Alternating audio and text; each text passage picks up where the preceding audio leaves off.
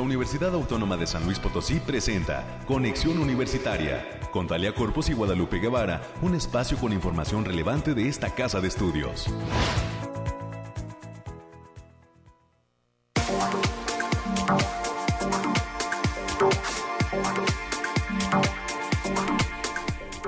Llegamos al fin de semana, bueno, casi al fin de semana, porque hoy es viernes 9 de marzo del año 2023. Eh, perdóneme, ya me equivoqué. Ay, por estar viendo cosas que no debo. Es 10 de marzo, es viernes 10 de marzo del año 2023 y estamos iniciando una emisión más de Conexión Universitaria. Soy Talia Corpus, les saludo con muchísimo gusto y pues ya con este con esta emoción que generan las altas temperaturas, el sol, el calor, la cercanía de la primavera. Pues sí, sí, nos toca, ¿verdad? De esta manera la naturaleza. Pues bienvenidos a una emisión más de conexión. Estamos preparados ya todo un equipo de profesionales para llevarle a usted la información importante de lo que acontece en nuestra casa de estudios, que tiene muchas actividades en ciernes. Ya le estaremos compartiendo a usted temas de interés sobre pues todo lo que aquí sucede. Antes eh, le comento los invitados del día de hoy. Platicaremos con el doctor Francisco Mesa García, docente y coordinador de la revista Temis, órgano de divulgación jurídica, en el marco de su 14 aniversario. También estará en cabina Blanca Susana López Alfaro, coordinadora adjunta de esta publicación universitaria. Eh, a las 9.30 de la mañana tendré la oportunidad de dialogar con el doctor Juan Escobedo Romero. Es coordinador de investigación y posgrado de la Facultad de Ciencias de la Información y él nos compartirá qué viene con el coloquio 2023 de estudiantes y tesistas de posgrado de esta entidad académica. Y en el último bloque, hoy voy a conversar con la maestra mejor conocida por su papel de divulgadora, Laura de la Ciencia, es una joven egresada de la Facultad de Ciencias Químicas en sus niveles de licenciatura y maestría y ahora doctorante de esta entidad académica que nos viene a compartir desde su perspectiva y experiencia cuál es el papel de la mujer en la divulgación científica. Laura de la Ciencia, así la encuentran en sus redes sociales, está en Facebook y también en Twitter presente esta joven egresada de nuestra casa de estudios, ahora doctorante, que eh, pues eh, tiene a cabo, perdón, lleva a cabo una labor relevante y de puro gusto, por amor al arte, como se dice de forma coloquial, respecto a la divulgación de cuestiones científicas. Esto y las secciones que usted ya conoce eh, darán forma a nuestro programa del día de hoy, viernes 10 de marzo, que se transmite a través de las frecuencias del 88.5 FM en San Luis Potosí Capital y 1190 AM. En Matehuala llegamos a través de la señal del 91.9 FM a diversos eh, municipios del altiplano potosino, así como al sur del estado de Nuevo León. Al resto del mundo, en esta maravilla que es Internet, radio y televisión.uslp.mx y de manera diferida también en nuestro podcast de Spotify. Ahí no se encuentra. Son ya las 8 de la, perdón, 9 de la mañana con 6 minutos y vamos a iniciar.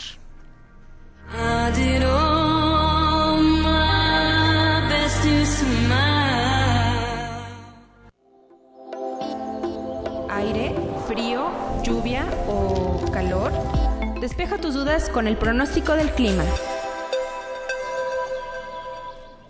Voy a la línea telefónica, ya se encuentra con nosotros desde el Laboratorio de Variabilidad Climática UASLP Alejandrina Dalemese para darnos su reporte. Bienvenida, muy buen día.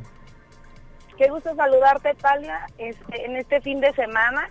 Aquí te traigo el pronóstico más acertado, que en esta ocasión consta del 10 al 12 de marzo. Lo desglosamos por zona y en el altiplano potosino estarán con temperaturas máximas de 31 grados centígrados y mínimas de 12. Cielos mayormente despegados con algunas nubes dispersas. Se proveen vientos moderados de 15 kilómetros por hora y posibles ráfagas que pueden superar los 30 kilómetros por hora. Habrá potencial de precipitaciones aisladas, sobre todo para la noche del viernes y tarde del sábado, especialmente en zonas de la sierra. Y en la zona media estarán con temperaturas máximas de 33 grados centígrados y mínimas de 17. Cielos mayormente despejados con espacios de nubosidad dispersa, pero importante. Se prevén vientos moderados de 15 kilómetros por hora y posibles ráfagas que puedan superar los 30 kilómetros por hora. Hay que tener precaución para este domingo, sobre todo por las altas temperaturas que llegarán hasta 40 grados. En la Huasteca Potosina se presentan temperaturas máximas de 37 grados centígrados y mínimas de 22 cielos despejados con algunas nubes dispersas. Se prevén vientos con velocidades de 10 kilómetros por hora y posibles ráfagas que pueden superar los 30 kilómetros por hora. Igual hay que tener precaución por altas temperaturas, sobre todo para el domingo, que se estaban acercando a los 41 grados. Y en la capital potosina se presentarán temperaturas máximas de 31 grados centígrados y mínimas de 10. Cielos mayormente despejados con algunas nubes dispersas. Se esperan vientos moderados de 15 kilómetros por hora y posibles ráfagas de 30 kilómetros por hora. Habrá un ligero potencial de precipitaciones para la noche del viernes, sobre todo en zonas de la sierra. Y nuestras recomendaciones para estos días, Talia, hay que avisarles que hay que tener precaución por el factor de radiación ultravioleta, que se encuentra en nivel extremo y se debe considerar una exponencia al sol más de 25 minutos consecutivos en horas de mayor insolación. Además, hay que recomendar el uso de bloqueador solar y mantenerse bien hidratado, sobre todo por la alerta de alta temperatura que se tiene el domingo que estaremos cerca de los 40 grados centígrados. Hasta aquí el pronóstico. Gracias Alejandrina y el lunes regresamos con ustedes. Que tengan un excelente fin de semana. Bonito fin de semana. Hasta el lunes.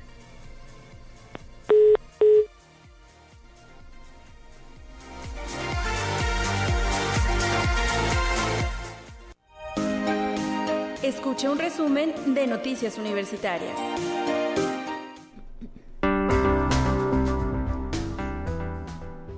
Bienvenida a cabina. Gracias por estar esta mañana, América Reyes, con el reporte de la información universitaria. Así está, muy buenos días. Pues llegamos al viernes, ya, ya, ya cosita de nada de esta, de la próxima edición de la Feria del Libro, la edición 47 ya. Ya, ya respiramos aquí, ¿verdad? Feria del Libro por todas partes en el edificio central universitario, eh, entre otros recintos. También se va a utilizar el auditorio Rafael Nieto, me parece, para algunas actividades. Y pues ya, ya estamos preparados para esta gran fiesta de las letras y los libros. Así es, así que pues muchos saludos también a nuestros amigos y compañeros allá en el campus Matehuala. Si va manejando con toda la precaución del mundo, si está desayunando, aprovechito, qué envidia, qué rico. Y si no, pues mientras tomes un café. Adelante. Entonces vamos a darle la información. Y la gran mayoría de las lenguas indígenas están perdiendo hablantes, ya que niños y jóvenes son los que están dejando de hablar por cuestiones por, presiones económicas o de discriminación, así como cuestiones estructurales de exclusión. Así lo expresó la doctora Anushka Van Hoft. Ella es investigadora de la Facultad de Ciencias Sociales y Humanidades. Cada lengua y cada situación es muy particular. Sin embargo, hay una tendencia con las redes sociales e Internet que de alguna manera ha permitido que personas no especialistas puedan expresarse en lenguas indígenas aprovechando para usarlas en redes o en el arte, así lo dijo esta investigadora universitaria. Y en esos momentos en la Facultad de Agronomía Veterinaria se lleva a cabo y como parte de las jornadas 8M, la convivencia deportiva 8M en el campo de fútbol de aquella entidad académica. Las actividades comprenden juegos de equipo, acciones para desarrollar la cooperación y el compañerismo, donde están participando alumnas y alumnos de aquella entidad. Y este día en la sala de lectura, jugando con letras y letras cósmicas en el marco del Día Internacional de la Mujer, están invitando al homenaje a Juana Meléndez de Espinosa, narradora, poeta y ensayista potosina. La cita es el día de hoy a las seis de la tarde en la Biblioteca Pública Universitaria. La entrada será totalmente libre, ya sabe nada más, con el uso respectivo del cubrebocas. Y el día de mañana, 11 de marzo del 2023, la Facultad de Medicina está invitando al taller el ABC de la defensa personal, el cual va dirigido a mujeres administrativas, estudiantes y docentes, mismo que estará a cargo del doctor René Uciel Ochoa. Esta actividad se va a realizar en el lobby de la entidad a partir de las 11 de la mañana y es una actividad que tiene un, un cupo limitado para 30 personas. Muy bien. Continúan estas eh, jornadas 8M, Mujeres, Cultura de Paz y No Violencia en las instituciones de educación superior. América, hay actividades todavía, como bien lo señalas, hoy, mañana y la siguiente semana se mantiene este ritmo eh, pues dotado de un, de un color morado. Así es, no nada más es el 8M, o sea, es todo, es prácticamente todo el mes, todo el mes. Y bueno, retomando las, las, las, actividades de, este, de esta feria del libro, está programada con 65 eventos, 7 talleres, 12 presentaciones con sello UASLP y presentaciones de libros comerciales. Estas van a ser 15. Esta edición 47 de la Feria Nacional del Libro de la Universidad Autónoma de San Luis Potosí va, inicia este sábado 11 de marzo al mediodía a las 12 del día, por lo que a lo largo de, esta semana esta fiesta de las letras va a contar con la participación de destacados autores y autoras, tales como Jorge Cepeda Patterson, quien es periodista y escritor, Ricardo Sheffield, abogado y político, Alejandro Páez Varela, periodista y escritor, Álvaro Delgado, también periodista y escritor, Benito Taibo, director de Radio UNAM, Bernardo Fernández, alias Bev, historietista y diseñador gráfico mexicano, así como como el periodista Julio Patán y el historiador Alejandro Rosas, que van a presentar su libro Morenadas, el narrador y ensayista Enrique Serna, así como el escritor Jaime Alfonso Sandoval, quien es de origen potosino y especializado en literatura infantil y juvenil. Para mayores informes sobre todas las presentaciones y la agenda, la gran agenda cultural que se presenta también, pueden consultar la página https dos puntos diagonal diagonal feriadelibro.uaslp.mx y también como parte de estas actividades de la 47 Feria Nacional del Libro. Ajá, sí. Este lunes 13 de marzo al mediodía se va a presentar en el auditorio Rafael Nieto el libro Concepciones teóricas del diseño gráfico de la doctora Erendida Mancilla. Ella es investigadora de la Facultad del Hábitat. El acceso a la presentación es totalmente libre. Ya le hemos dicho que si es todas las actividades son gratuitas, nada más póngase su cubrebocas. Así es, eh, América. Y recordar qué actividades tenemos también para nuestro público público infantil, para el público juvenil. Habrá, por supuesto, venta de libros con la presencia de estas 82 casas editoriales y más de mil sellos que eh, se podrán adquirir desde mañana sábado a las 10 de la mañana es el arranque del evento. La inauguración es al mediodía, ¿verdad? Con nuestras autoridades universitarias. Estará por aquí, por supuesto, que el rector de la institución, el doctor Alejandro Javier Cermeño Guerra y la directora de Fomento Editorial y Publicaciones, licenciada Patricia Flores, para encabezar este evento de apertura y arranque formal de actividades de nuestra esperadísima Feria del Libro. Sí, bueno, y también este día, el lunes 13, a la una de la tarde, en el auditorio Rafael Nieto, se va a presentar el libro Corazonar las Justicias de la doctora Lauredit Saavedra Leos. Ella es docente de la Facultad de Derecho.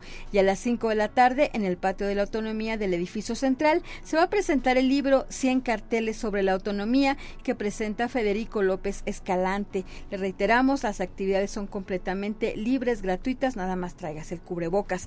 Y en el marco del 39 aniversario, de la Facultad de Estudios Profesionales de la zona huasteca. Aquella entidad recibe en el Teatro Manuel José Otón la charla Motivación Empresarial y Prevención de Adicciones a cargo de Fernando Chacón, Mr. Pimp Dog, quien es director general de Cool Star Productions, Pimp Mafia y Pimp Music. Además es conductor de programas televisivos, actor, empresario y activista. La cita también es el próximo lunes 13 de marzo a las 12 horas. El acceso también a esta actividad es completamente gratuito. Y oye, pues muchas actividades para el lunes 13 también. Sí, sí, sí, hay que irlas repasando porque se va a complicar la agenda un poco. Sí, por favor. ¿eh? Así que también el lunes 13 de marzo, en el auditorio del Instituto de Física del Campus Pedregal UASLP, arranca el curso de lengua de señas, el cual va a concluir el viernes 17 de marzo, como parte del programa de inclusión y diversidad y en colaboración con el Centro de Rehabilitación y Educación Especial del DIF estatal. La duración de este curso es de 10 horas, en un horario de 16 a 18 horas. Para mayores informes sobre el cupo y participación, pueden mandar un correo a vinculación arroba mx Y el Centro de Documentación Rafael Montejano y Aguiñaga va a presentar la charla 100 historias en 100 años que va a impartir el maestro Godofredo Arturo de la Fuente Briano. Esta actividad tendrá lugar el próximo jueves 16 de marzo en punto de las 17 horas en el Centro Cultural Universitario Caja Real, el cual se ubica en la calle de eh, Madero, esquina con Aldama. Esto aquí es en el centro histórico de la capital potosina. La entrada también será totalmente libre. Y ya para concluir, Talia, la Orquesta Sinfónica Universitaria, bajo la dirección del maestro Alfredo Ibarra, va a presentar el concierto de primavera que tendrá lugar el viernes 31 de marzo a las 20 horas en el Centro Cultural Universitario Bicentenario. En esta ocasión, el concierto estará conformado por la música incidental de la obra de teatro Peer del compositor Edward Grieg y lo complementa la Sinfonía número 1 en si bemol mayor de Primavera del compositor alemán Robert Schumann. La entrada será completamente libre, así que vaya agendando para eh, finales de este mes. Así es, ingreso gratuito para toda la familia.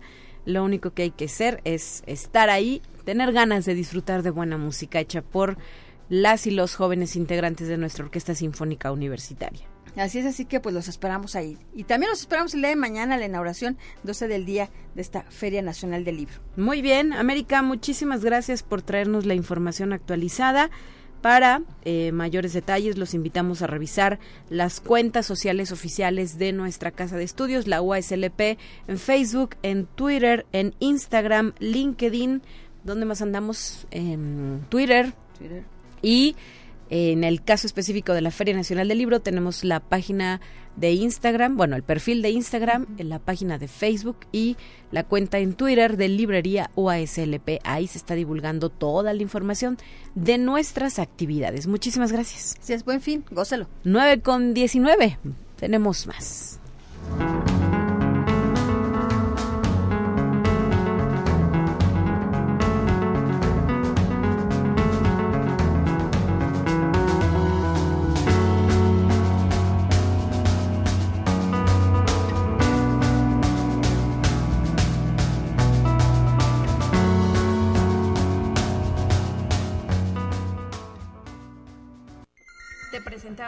La entrevista del día.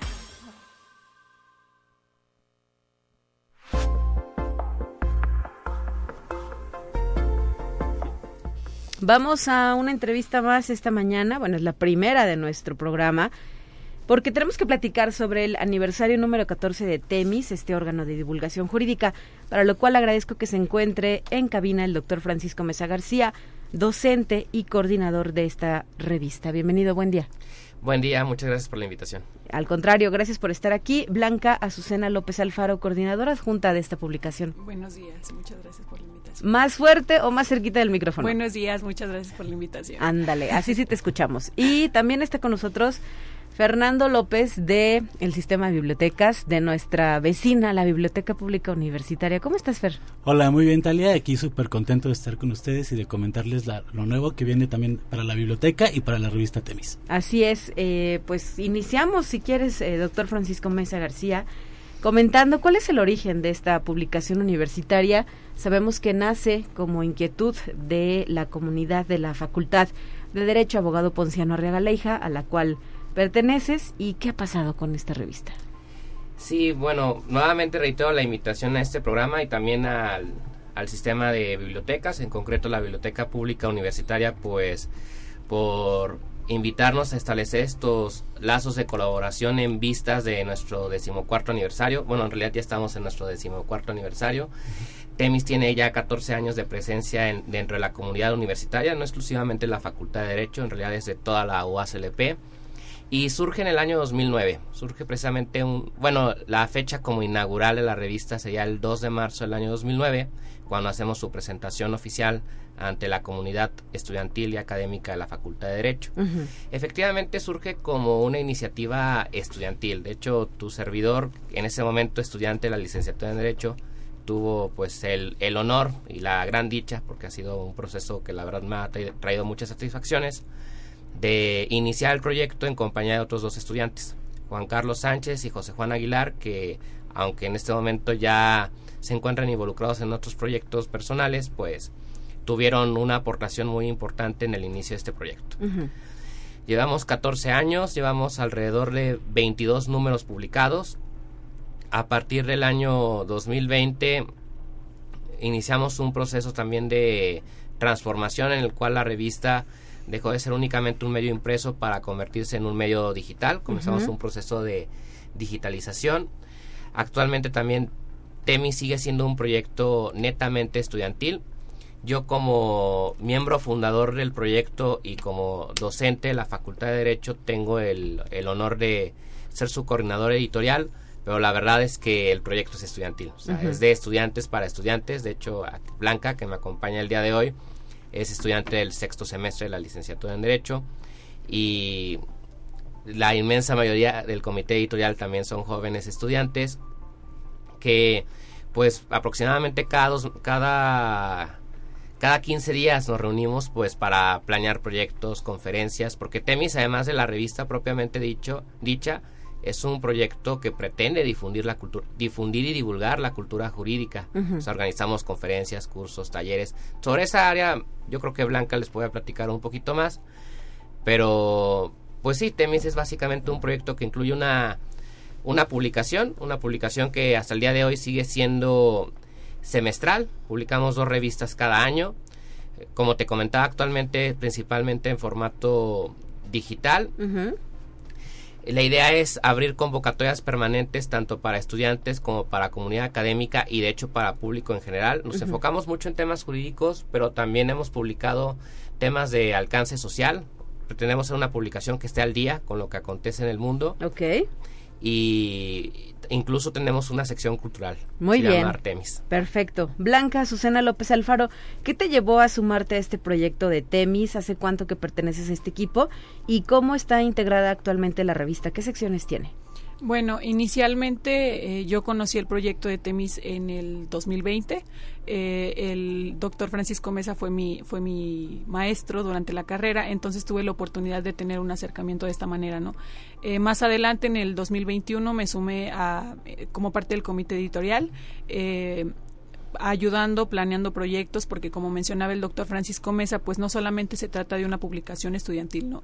O sea, va más allá de lo escrito en letras, es decir, actualmente el equipo de Temis, conformado, como también lo mencionaba, solamente por estudiantes, eh, nos enfocamos en crear actividades que puedan ayudar a la comunidad universitaria a enriquecerse profesionalmente y académicamente, ¿no? También eh, sobre temas de interés social, eh, como lo mencionábamos anteriormente, eh, pues tratamos de, de no solamente tener en la mesa los temas de interés jurídico de la comunidad universitaria, de los estudiantes de la Facultad de Derecho, sino también al ser una publicación de la Universidad Autónoma, estamos abiertos a la posibilidad de que alumnos de otras facultades que estén interesados en hablar eh, de temas sociales puedan exponer sus ideas. ¿no? Al final de cuentas somos todos universitarios interesados en el bienestar de la, de la sociedad, entonces el debatir y el abrir los espacios para que los, los estudiantes universitarios podamos dar nuestras opiniones, emitirlas y analizarlas de una manera eh, acertada, pues también nos ayuda a enriquecernos como, como una mejor comunidad universitaria y hacer de la Universidad Autónoma de San Luis Potosí una mejor universidad. Perfecto. Y Blanca, ¿en dónde se encuentra la revista Temis? ¿Dónde la podemos consultar? Eh, la pueden consultar en la página de la Facultad de Derecho. Igualmente, a- a- o sea, al entrar, em, te despliega opciones de revistas porque eh, ahí la puedes encontrar están todas las ediciones de la revista y también eh, pues de manera impresa próximamente el, el próximo 15 de marzo eh, vamos a tener de manera impresa en la biblioteca pública universitaria eh, la revista para que puedan consultarla cuando gusten Muy bien. Y en el marco de todo ello van a tener una actividad dentro de la Biblioteca Pública Universitaria. Maestro Fernando Rodríguez, ¿nos explicas? Así es, Talia. Bueno, mira, nos encanta trabajar siempre con de la mano con los demás, con las entidades de la, de la universidad y en este caso, pues, no es la excepción. Hubo un acercamiento y una coordinación con la revista Temis para apoyarnos en realizar este evento y bueno, nosotros más que contentos, ¿no? También enviarle ahí un saludo a Cristóbal, que fue también el enlace que tuvimos para que se llevara a cabo este, este evento. Y bueno, pues así es como los invitamos a esta conmemoración del 14 aniversario de Temis, que es el órgano de divulgación jurídica de la Facultad de Derecho, este 15 de marzo a las 12 horas en la sala de lectura de la Biblioteca Pública Universitaria. Y como bien dices, de hecho hemos ya trabajado en otros aspectos. Hace poquito ya es que en la biblioteca tenemos un proyecto que se llama Spaces BPU. Sí. También nos acompañaron ahí y de hecho está grabada y ya está en Spotify también, que de, de hecho estrenamos el capítulo con Temis.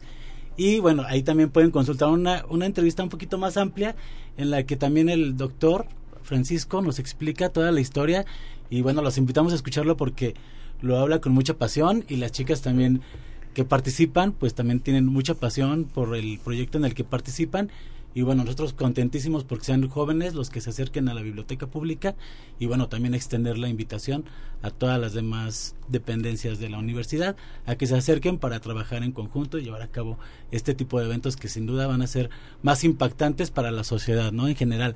Y ya no se quedan solamente en la facultad, ¿no? Darle el espacio para que todos puedan acercarse a este tipo de proyectos. Muy bien, ¿qué va a pasar el próximo miércoles a mediodía? ¿Qué tienen planeado, doctor? La verdad es que lo que planteamos básicamente es un evento oficial conmemorativo. De hecho, por ahí a, manera de gesto nos, nos, nos gustaría hacer entrega de un acervo especial de números de Temis. Como lo comentabas, al día de hoy llevamos 22 números publicados, entonces quisiéramos hacer el acto de eh, solicitar el resguardo de la biblioteca pública universitaria para esos ejemplares, para que queden en beneficio de, pues, de la sociedad en general, que es una de las cosas que yo celebro mucho en la biblioteca pública universitaria, que es un espacio no nada más abierto para la comunidad UASLP, sino en realidad para todo el público. Y aquí también me gustaría que Blanca me ayudara a, a explicar pues qué tipo de actividades tenemos planeadas para el 15 de marzo. Eh, bueno, pues también eh, ese día tenemos la oportunidad de celebrar un acuerdo en donde dentro de la Facultad de Derecho pues consolidamos TEMIS y de manera extra eh, tenemos una actividad que estamos planeando, se trata de un concurso de ensayo universitario jurídico en donde van a tener oportunidad de participar pues los estudiantes eh, del nivel licenciatura y de nivel posgrado. Se va a crear dos categorías para el mismo. Y pues va a estar abierto a tanto a las universidades públicas como a las universidades privadas. Eh, la intención de este proyecto es hacer de una mayor apertura la investigación de temas jurídicos actuales, ¿no? Y que hace que hace mucha falta y sobre todo como el crear espacios donde tanto universidades públicas como universidades privadas puedan eh, tener un espacio para que puedan participar y crear eh, un sentido de competitividad, pero en un sentido em, pues agradable y ameno, ¿no? para todos los estudiantes. Muy bien, pues muchas gracias por habernos traído esta invitación a las y los escuchas de Conexión Universitaria. Enhorabuena por llegar a este 14 aniversario de Temis y pues mucho trabajo vendrá por delante también. Efectivamente, mucho trabajo. Gracias, doctor Francisco Mesa García. Muchas gracias por la invitación y un saludo a todos. Muchísimas gracias, Blanca Susana López Alfaro, coordinadora adjunta. Muchas gracias por la invitación. Maestro Fernando López de la Biblioteca Pública Universitaria, gracias por estar aquí. Como siempre, un gusto. Ya nos vamos a una pausa, ¿no? De la mañana con 30 minutos. Y volvemos para compartir con usted información de otras entidades académicas.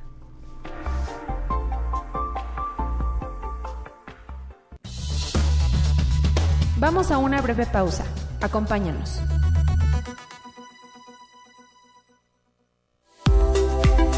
Conexión Universitaria ya regresa con más información. Te presentamos la entrevista del día.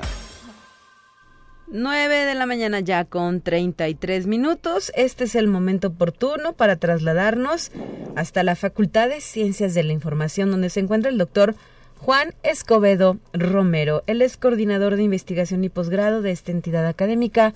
Muy buenos días, gracias por estar aquí en Conexión. ¿Qué tal? Buenos días. Y en esta ocasión para platicar sobre el coloquio 2023 de estudiantes y tesistas de posgrado de la Facultad de Ciencias de la Información.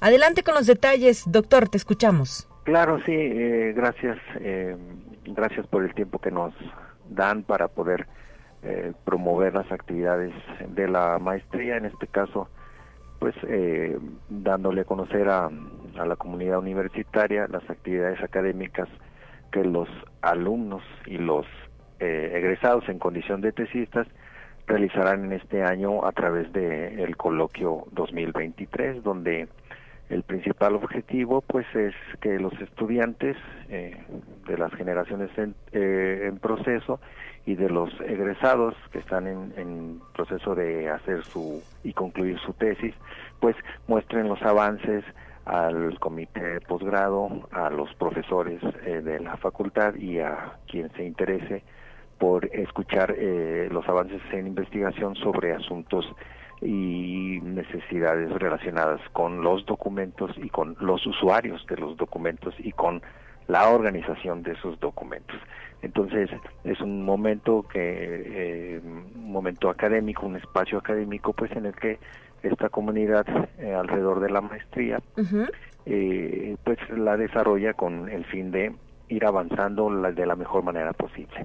¿Cuál es el nombre de esta maestría que ofrece la Facultad de Ciencias de la Información y en qué perfil encajaría, doctor? Sí, sí, el, nombre formal es Maestría en Ciencias de la Información Documental. Y tenemos dos perfiles de formación, eh, uno orientado hacia archivos y otro orientado hacia bibliotecas, aunque no se cierra ahí el, el, eh, el perfil, en realidad eh, tiene mm, salidas ¿verdad? hacia distintas eh, eh, formas o tipos de documentos, solo que estos dos son los grandes, los más reconocidos por la sociedad y por eso hacemos un, foco en ellos, pero que no quiere decir que sean los únicos, ¿verdad? en realidad lo que aquí hacemos, lo que formamos en esta maestría, pues son perfiles para solucionar problemas relacionados con los documentos o, necesidades relacionadas con los documentos. ¿verdad? Y la información obviamente que están en esos documentos. ¿Cuándo se llevará a cabo este coloquio? Me imagino que tendrá, es presencial, ¿verdad? Y tendrá como eh, sede... Lo vamos a hacer mixto. Mixto, híbrido. sí, eh, sí, presencial y en línea, porque tenemos alumnos que, que están fuera de la ciudad y, por el momento no, no pueden estar presencialmente, pero tenemos otros alumnos que sí estarán presentes eh, para exponer eh, sus avances y esto será el próximo jueves 30 de marzo. ¿Solo ese día? Mañana, sí, solo es, solo es un día. De 9 de la mañana a 2 de la tarde se harán transmisión por por Teams, por Zoom y es muy posible que también por eh, por el, Facebook Live y, y quizá por eh, esto último no lo tengo confirmado, pero quizá por este por el YouTube. Y si no, se cargará en su momento la actividad. Posterior a que termine ahí se haga la edición y demás, se cargará al, al, canal de la de la facultad. Muy bien. ¿El posgrado tiene una duración de cuántos semestres? ¿Cuatro? Sí, son cuatro semestres, eh, son dos años, es una carga varia de cuatro días a la semana, tres horas tres horas por día, cuatro días a la semana, eh, a distancia, ¿verdad? Y, pues bueno, aprovechar que está abierta, mencionar eh, a quienes nos escuchan que ahora tenemos eh, ya abierta la convocatoria y la pueden consultar a través de la página de la facultad, que es fci.uaslp.mx. Ahí pueden ustedes, los interesados, las personas que que tengan ahí a alguien que conozcan o ellos mismos, pues pueden revisar eh, más detalles del programa. Muy bien, mm, doctor, me gustaría también que nos dijera aproximadamente cuántos estudiantes estarán presentando sus avances en este coloquio y qué tipo de temáticas están abordando en ellos. Sí, mire, son alrededor de 15 expositores. Muy bien. son, somos 15, son 15 la comunidad que está ahorita eh, entre egresados, tesistas y estudiantes eh, de los distintos semestres. Entonces, las dinámicas son diversas, pues son sobre estudios de la información en las organizaciones, eh, organización de archivos de instituciones públicas, estudio de servicios mm, especializados de información, Mm, también hay por ahí eh, asuntos relacionados con la transparencia y, la rendición de cuentas. Eh, hay otros trabajos sobre estudios bibliométricos, medición de la ciencia, medición de las publicaciones, registro y medición de las publicaciones en, en, este caso es en un área mm, eh, de la literatura en México. Eh, y también estamos, está, eh, hay un estudio por ahí de un, de un alumno que estudia la información para riesgos, prevención de riesgos, con, con, la intención de ofrecer un, un sistema de información que, que pues bueno ayude a las autoridades a advertir y a prevenir riesgos a través del uso sistematizado y el acopio de información, ¿verdad? Entonces eh, es diverso y todo, todo como, como, como ha escuchado, todo cae hacia el tratamiento de documentos, hacia el tratamiento de, información. Claro. ¿Y el estudiantado pertenece al Estado Potosino o también tienen de otros rincones? La mayoría pertenece aquí a la, a la ciudad de San Luis Potosí, pero tenemos estudiantes de Veracruz, de, de la Ciudad de México, de, de Chiapas, de Guerrero. Eh, antes tuvimos eh, alumnos de, de Yucatán. Sí, y, y, bueno, hemos tenido también eh, eh, alumnos aquí del interior del estado, de algunos de los municipios.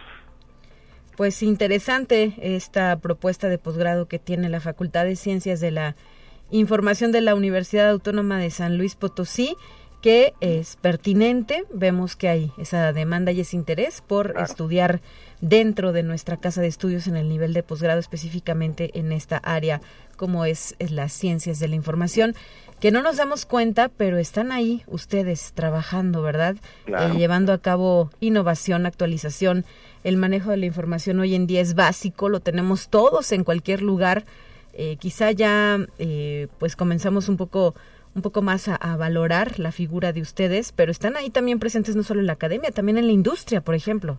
Sí, claro, eh, pues es que eh, si ponemos al centro los documentos, la documentación, pues de ahí hacia afuera casi todas las instituciones, tanto públicas o privadas, eh, empresas y personas incluso, pues acopiamos, necesitamos información y, en la medida que esa información tenga un nivel de descripción y organización, pues eso redunda en una utilidad de esa información y pues hoy hoy lo vemos principalmente en, el ámbito público a través de todas estas eh, reglamentaciones, normas como las de acceso a la ciencia o las de acceso a la información pública, dos ámbitos pues distintos, ¿verdad? pero que tienen que ver con el tratamiento de la documentación. Por ejemplo, para lo público pues están las leyes de transparencia, acceso a la información, las leyes de archivos, eh, la ley sobre el patrimonio documental y del otro lado pues todo lo que se produce en, eh, de ciencia y, de promoción de la ciencia o de resultados de procesos de investigación científica como la que se hace aquí en la universidad, pues por, por disposición eh, legal debe estar dispuesta y disponible para todos eh, los ciudadanos de este país. Entonces, eh, de ahí que tenemos esta obligación de contar y de ofrecer repositorios de, de documentales que, que que pongan eh, con facilidades de acceso a esa información que produce la universidad a, toda la gente. Muy bien, pues están esos dos eh, campos grandes, ¿verdad? Claro. Doctor Juan Escobedo Romero, muchísimas gracias por haber estado esta mañana aquí en Conexión Universitaria, coordinador de investigación y posgrado de la Facultad de Ciencias de la Información. Saludos y hasta la próxima. Sí, hasta luego. Muchas gracias. 9 de la mañana ya con 43 minutos. Gracias también a nuestra queridísima Marta Tinajero, eh, que se comunicó a la cabina de conexión universitaria. Nos deja saludos y abrazos Tenec a todos. Igualmente, estimada Marta, que tengas un excelente fin de semana y muchas gracias también por esta fiel compañía y acompañamiento eh, aquí a este espacio de conexión universitaria. 9 con 44 tenemos otra sección lista para usted. Entérate qué sucede en otras instituciones de educación superior de México. Con más de 360 actividades culturales, deportivas, académicas, científicas y literarias, la Universidad Juárez Autónoma de Tabasco llevará a cabo la Semana de los Festejos Juaristas, que se enmarca en el natalicio del precursor de la educación superior en la entidad, Benito Juárez García, así como la Feria Internacional del Libro UJAT 2023, que tendrá como país invitado a la República de Cuba. Durante la presentación de los programas que se realizarán del 13 15 al 25 de marzo.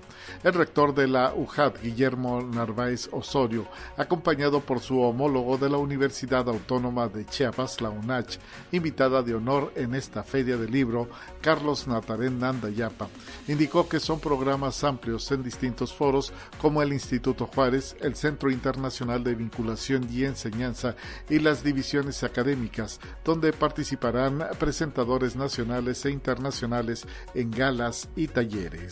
Conexión Universitaria. La rectora de la Benemérita Universidad Autónoma de Puebla, María Lilia Cedillo Ramírez, sostuvo un encuentro con la embajadora de México en Londres, Josefa González Blanco Ortiz Mena, con el fin de trabajar de manera conjunta para establecer colaboraciones con instituciones británicas en beneficio de estudiantes y académicos de las universidades involucradas. La rectora poblana Lilia Cedillo asistió también a la entrega del doctorado honoris causa por la Queen Mary University of London en Londres al doctor Arturo Reyes Sandoval, actual director del Instituto Politécnico Nacional, quien desarrolló una brillante carrera científica en el área de las vacunas en el Newfield Department of Medicine de la Universidad de Oxford. Conexión Universitaria por sus aportaciones a la docencia, la investigación, el arte, al conocimiento y a la ciencia. 83 destacadas académicas de la UNAM recibieron el reconocimiento a Sor Juana Inés de la Cruz de manos del rector Enrique Graue Vigers. En nombre de la Universidad Nacional, la coordinadora de Humanidades Guadalupe Valencia García expresó que Sor Juana se asoma a la mirada de cada una de las galardonadas en sus historias, hallazgos, descubrimientos y resultados científicos, pues en esta casa de estudios está su huella, se sigue su rastro, se le evoca y nos maravillamos con su pensamiento hecho palabras. Conexión Universitaria luego de tomar protesta ante el Consejo Directivo de la Universidad Autónoma del Estado de Hidalgo, la Junta de Gobierno de la entidad publicó la convocatoria de participación para elegir a quien encabezará la Rectoría de la Administración Universitaria para el periodo 2023-2029, misma que cerrará el próximo 15 de marzo. La Junta de Gobierno recibirá las solicitudes de quienes estén interesadas o interesados en participar y cumplan con los requisitos de el artículo 29 de la Ley Orgánica de la Casa de Estudios en un horario de 9 a 17 horas. La fecha límite de inscripción será el miércoles 15 de marzo del 2023.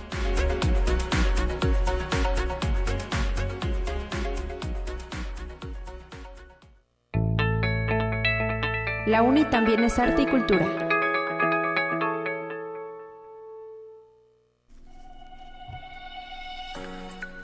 Bueno, pues más que temas culturales, hoy vamos a abordar cuestiones científicas con la presencia en cabina de una gran invitada, Laura de la Ciencia.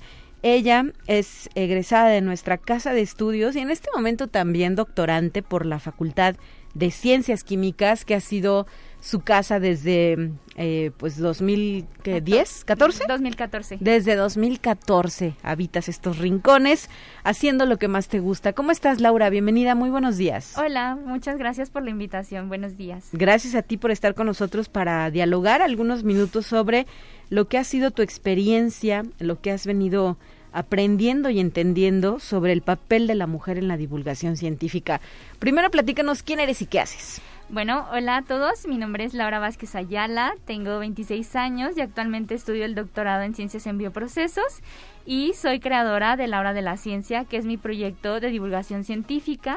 También tengo la fortuna de participar y colaborar con Primera Línea, con cápsulas de ciencia y tecnología, también programa de aquí de la Universidad Autónoma de San Luis Potosí y soy invitora, perdón, soy editora invitada de la revista de Ciencia y Tecnología de la facultad que se llama Shire.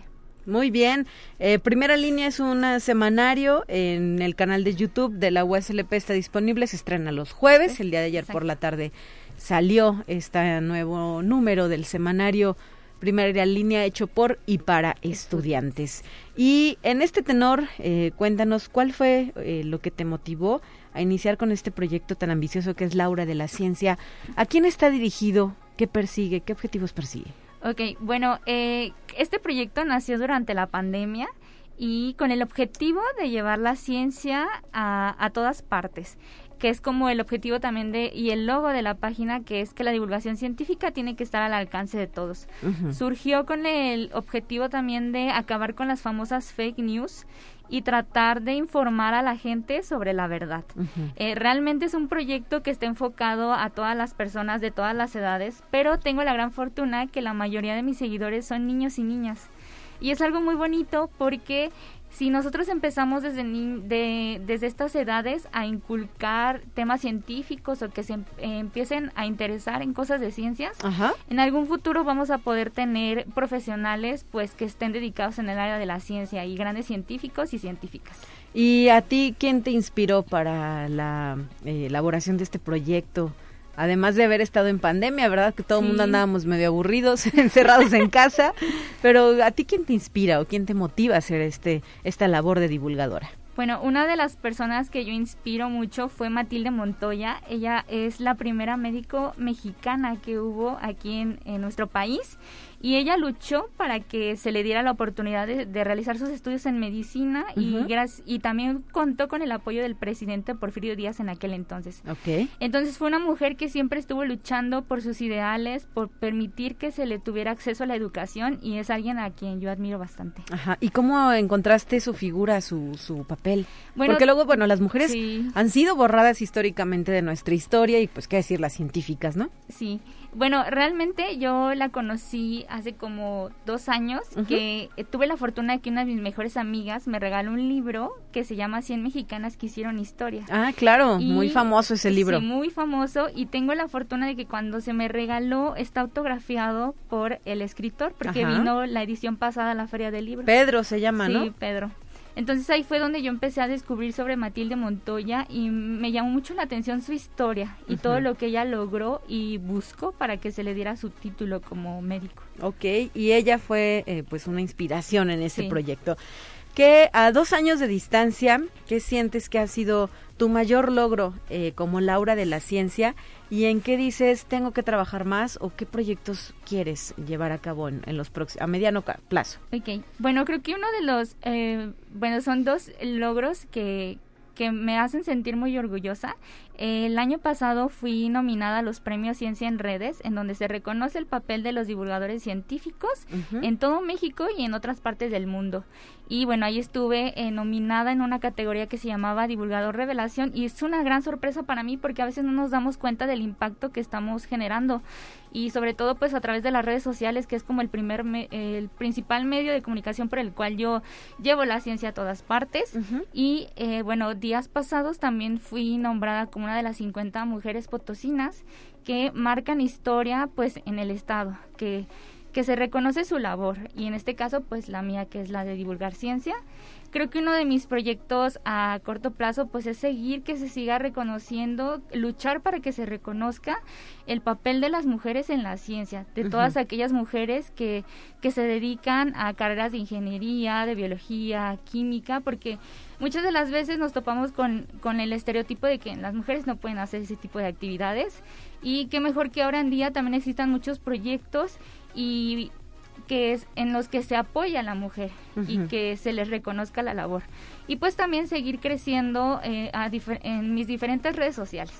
Claro, ¿dónde te encontramos? ¿Dónde estás presente? Pues mira, estoy en TikTok, que es como la plataforma en donde subo más contenido. También estoy en Facebook e Instagram como Laura de la Ciencia. Muy bien, que te sigan, que te eh, visiten, te regalen likes, comentarios, reacciones y das conferencias, brindas asesorías.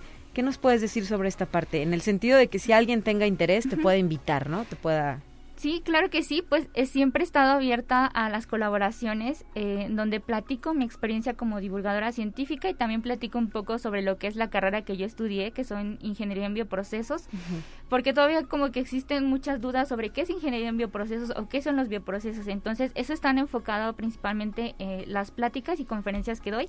He tenido la fortuna de colaborar con otros amigos divulgadores científicos de Ciudad de México, de Tijuana, de Puebla y el año pasado también eh, tuve la fortuna de dar una conferencia para Chile.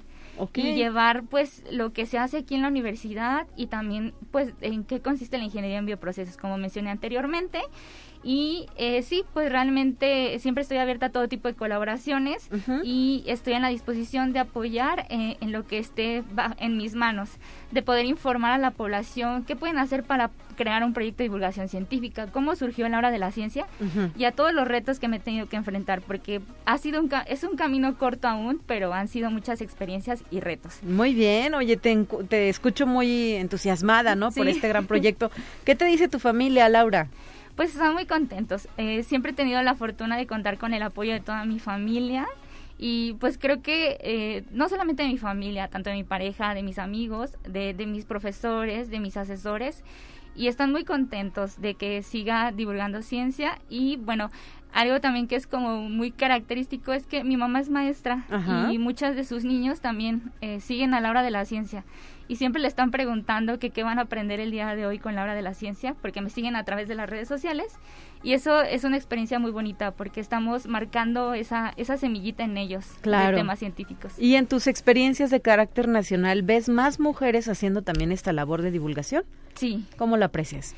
Eh, sí, de hecho, la mayoría de mis amigas que son divulgadoras de otra parte de México, pues son mujeres eh, de diferentes áreas, de biotecnología, biología, farmacia, y tanto ellas como yo hemos notado que desde la pandemia se empezó también a notar pues más el apoyo a nuestros proyectos de divulgación y sobre todo el ser reconocida pues a nivel nacional con, con estos proyectos.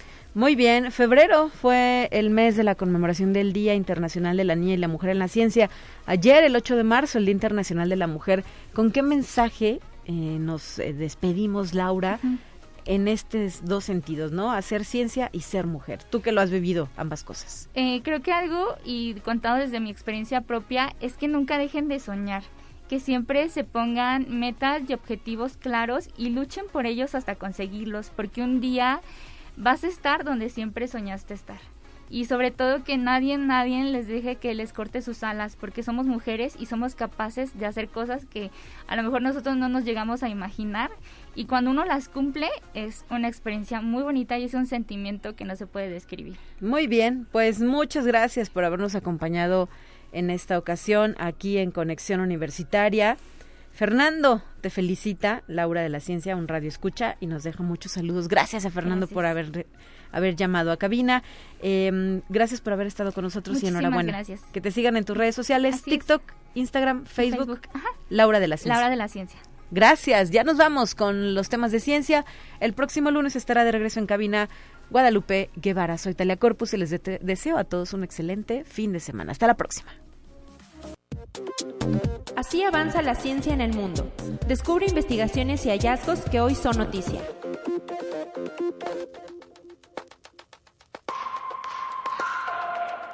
El gobierno chino puede usar la red de videos cortos TikTok para controlar los datos personales y difundir sus narrativas entre la sociedad estadounidense. Así lo señaló el director del FBI, Christopher Wright, al intervenir ante el Comité de Inteligencia del Senado de Estados Unidos, pues los legisladores están sorprendidos sobre si Pekín puede controlar los datos de millones de usuarios y los programas informáticos de millones de dispositivos través de TikTok. Conexión Universitaria el narcotráfico puede conducir directa e indirectamente a la deforestación, ya sea para dar cabida a cultivos ilícitos o cuando el producto del delito se lava a través de la ganadería y otras actividades que requieren grandes cantidades de tierra. Así lo señala el estudio anual de la Junta Internacional de Fiscalización de Estupefacientes, la Oficina de Naciones Unidas para revisar el cumplimiento de tratados contra las drogas.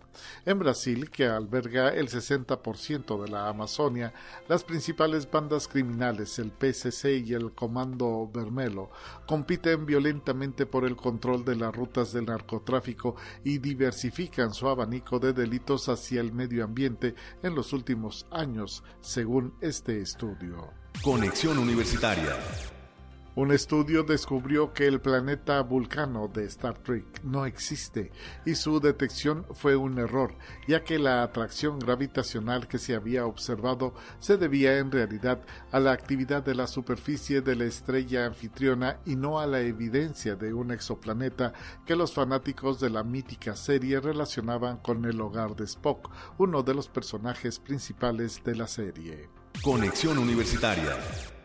Investigadores de la Universidad de Rochester en Estados Unidos han creado un material superconductor a una temperatura y presión más cercanas que nunca a las condiciones ambientales. Los científicos obtuvieron un superconductor denominado Mater, que está compuesto por hidrudo de lutecio mezclado con impurezas de nitrógeno dopado. El compuesto exhibe superconductividad a casi 20.6 grados Celsius, la temperatura ambiental de 25 grados. Este resultado constituye un logro histórico y tendrá un impacto trascendental para aplicaciones prácticas.